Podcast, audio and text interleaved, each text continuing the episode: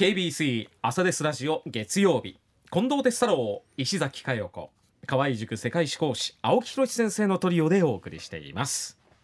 ではこの時間はコメンテーターの皆さんにニュースを深掘りしていただいていますが青木先生今朝どんな話題でしょうか？はい緊迫するガザの情勢。まあ、日本はどういうふうに向き合うべきなのかという話ですね、はい、まずねこの1週間のですねガザ地区の動き確認しておきたいと思うんですが、はい、先週のこれ月曜日やったですねこの番組やってる最中に入ってきた情報ですけども、うん、えー、10月16日月曜日にネタニヤフ首相イスラエルの首相がバイデン大統領にイスラエルを訪問してくださいとまあ、要請をしたという電話をしたというのがロイター電で入ってまいりました。はい、で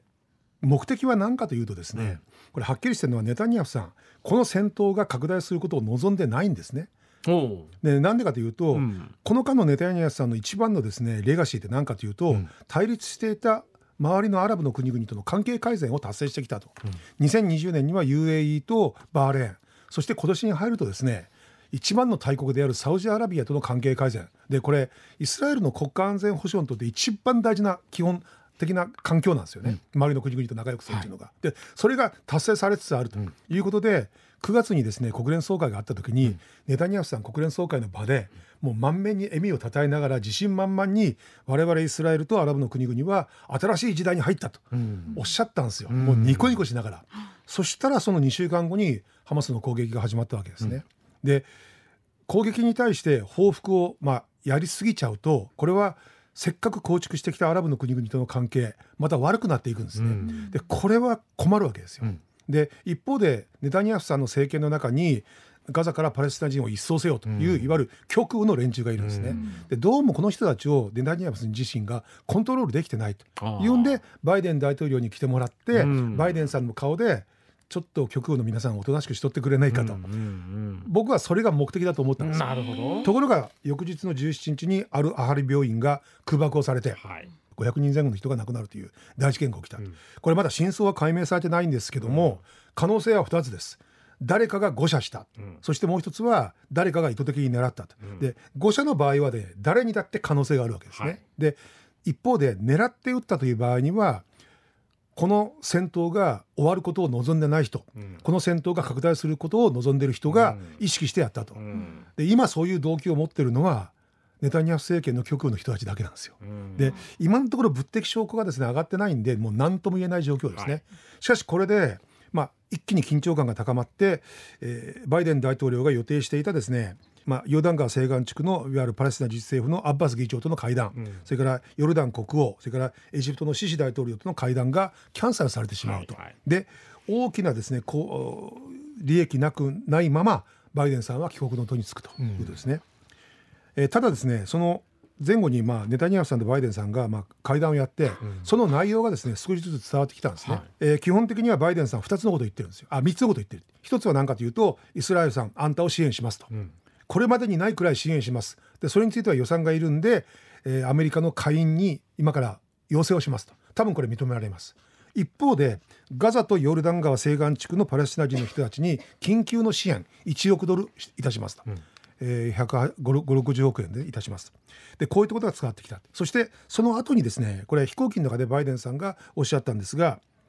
これ非常に注目すべき発言です。9.11テロ2001年ですね。9.11テロの後我々アメリカ人は激高してしまったと。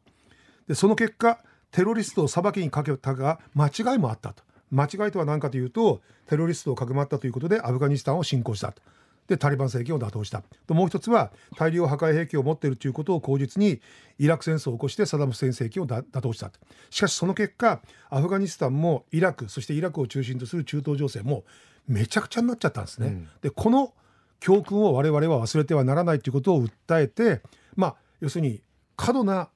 攻撃をイスラエルに自制してほしいと、うん、これはですねあんまり大きく報道されてないんだけども結構大きな内容を持つんじゃないかなと思ったんですね。すると10月20日にハマスがですねアメリカ人の女性2人を解放するということでもう身柄確保されたみたいですね。うんえー、ということで、まあ、少し好転の兆しが見えてきたかなっていう私はちょっと楽観的に見てるんですけども、うん、であのイスラエルもガザ侵攻、まあ、準備は整った準備は整ったで実際になかなか戦闘に実際入ろうとしないと、はい、まあ、その分空爆激しいんですけども、うん、ただ地上軍をまだ派遣してないということで、はっきり言ってネタニヤフさん自身はねしたくないと思うんですよね。これは。なるほど。はい。でまあ10月22日の段階でイスラエル人1400人。先ほど申しましたように1週間前とこれはほとんど変わっておりません。一方でガザ地区の住民4651人が犠牲になっていると。これ1週間で2000人亡くなってますね、うん、で負傷者の数は1万4245人大変な状況ですよね。でこういう状況にあるガザ地区の情勢に対して日本、まあ、これまでどういうふうに向き合ってきたか、まあ、日本とイスラエル一方で日本とパレスチナおよびパレスチナ人たちを支援してきたアラブの国々ですねこれとどういう関係を結んできたか結論言っちゃうと両方とも仲良くしてきたんですね。うんあのごご存知のように日本というのはアメリカの同盟国でアメリカはイスラエルを全面的に支援してます。よって、まあ、アメリカとの関係を重視すればねイスラエル支援の方に傾かにはいかんのですけども日本はそれをずっと回避してきたんです。なぜかというと先ほど言ったようにパレスチナ人の背後にはアラブの皆さんがいると。でご存知のように我々日本国はアラブからの原油の輸入なくして国が成り立たないですね。うん、えー、ちなみに去年日本はアラブ産油国あのサウジアラビアとか UAE のクウェート、まあ、こういった国々ですね。から日本が必要としている石油の92%これを追ってるんですよ。でちなみに資源エネルギー庁のですね試算によると今年2023年は何パーセントになるか。95%になるだろうと、うん、ほとんどなんですね。ほとんど100%です。でこれがもしも断たれたら日本終わりです、うん、でさらに言うともうこの国が終わっちゃうかもしれないという経験を我々日本国民は50年前にしてるんですね。うん、これが1973年。本当50年前ですよ、うん、第4次中東戦争の後に起こったいわゆるオイルショック、まあ、石油危機とも言いますけども、まあ、この第4中東戦争でエジプトシリアがイスラエルに先制攻撃をかけてイスラエルが最初劣勢だった。それをアメリカが全面的にバックアップしたんですね。なんとアメリカ戦争が始まったの10月なんですがたった1か月間の間に600隻の船を動員してイスラエルに30万トンの武器と弾薬を送り続けたんですよ。結果どうなったかというとイスラエルが反撃に転じる。またしてもエジプトとシリアが敗北をする、中時にサウジアラビアをはじめとするアラブの産油国が立ち上がったんですね。イスラエルおよびアメリカと仲良くする国には石油は売らないと、これ石油戦略。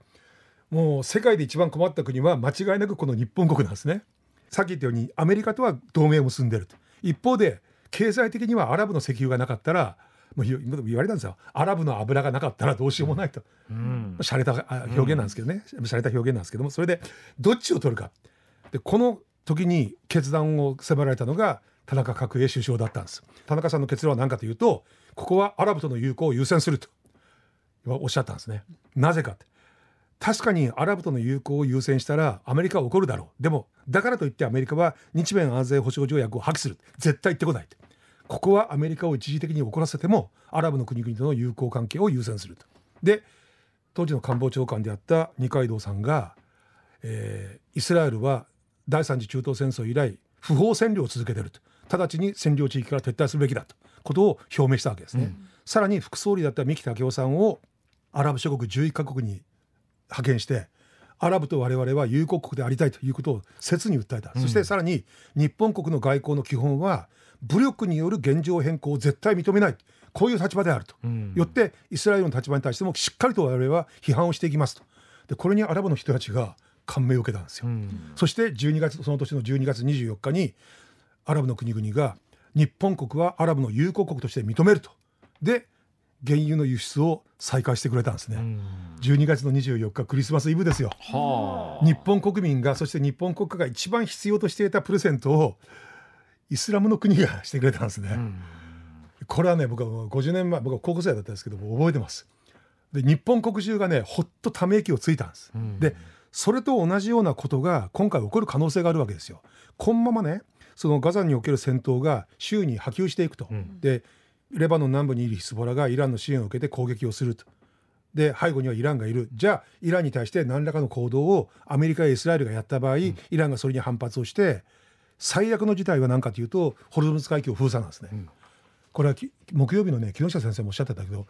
あの日本国政府としては最悪の事態をやっぱり想定して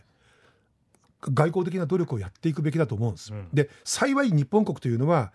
イギリスやフランスやアメリカやドイツと違ってあの地域に対して軍事的な侵略も経済的な侵略も行っておりません。基本的にあの辺にある国々とはこれはイランも含めてずっと友好関係。しかも、多分ねこれラジオのリスナーの皆さんにも言っておきますけども多分皆さんが想像しているよりもあの中東の国々から日本国は尊敬されてます、うん、そして信頼されてるんですよ。だから日本でなければできないことあるんですね。ここは積極的に前に乗り出していってみんな戦いやめようよと。とにかく矛を収めようよと。いうことをまあ双方に向かって発信をすると、うん、でそういった努力をやっていくべきだと思うんですね。どっちかにつく。これ絶対ダメですこれは。どっちかについたら最悪の場合ペルシャ湾岸の石油入ってこなくなる可能性が出てくると、そこまで想定してやっぱり日本国政府には動いていただきたいと、あのかなりやばい状況だということを想定して政府は動くべきだというのが私の今日の結論ですね。どうですかね？今の段階でその日本政府の動きっていうのは青木先生から見ると評価はできるんですか？あのね、七十パーセント評価してます。波川七十パーセント評価してます。はあ、あのどっちかが悪いというのは言ってないですね。うんうんうん、この前松野官房長官がポロッとね、ハマスのことをテロだと言ったんですが、はあ、あの上川法務大臣も、うん、あ外務大臣もあの岸田総理も、うん、テロという言葉使ってないんですよね。でテロという言葉って非常に価値判断が伴う言葉なんですね。あの政権党に対して反抗する人たちは政権党から見ればみんなテロなんです、うん、ナチスに対するレジスタンス運動もナチスはテロだと言ったし、うん、南アフリカのアパルトヘイドに反抗するマンデラさんを、南アフリカの白人政府はテロ組織だと言ったんですね、だからテロという言葉というのは非常に微妙な言葉なんで、うん、それを今まで慎重に使ってないというのは評価できるならば、うん、もっと積極的に間に入る努力を僕はやってほしいと思うんですね、うん、いやここは日本の出番ですよ。と思います、このニュース深掘りのコーナーなんですけれども KBC のポッドキャストでも配信をしていますんであ途中から聞き始めたっていう方もいらっしゃるかもしれませんが KBC のポッドキャストでもどうぞ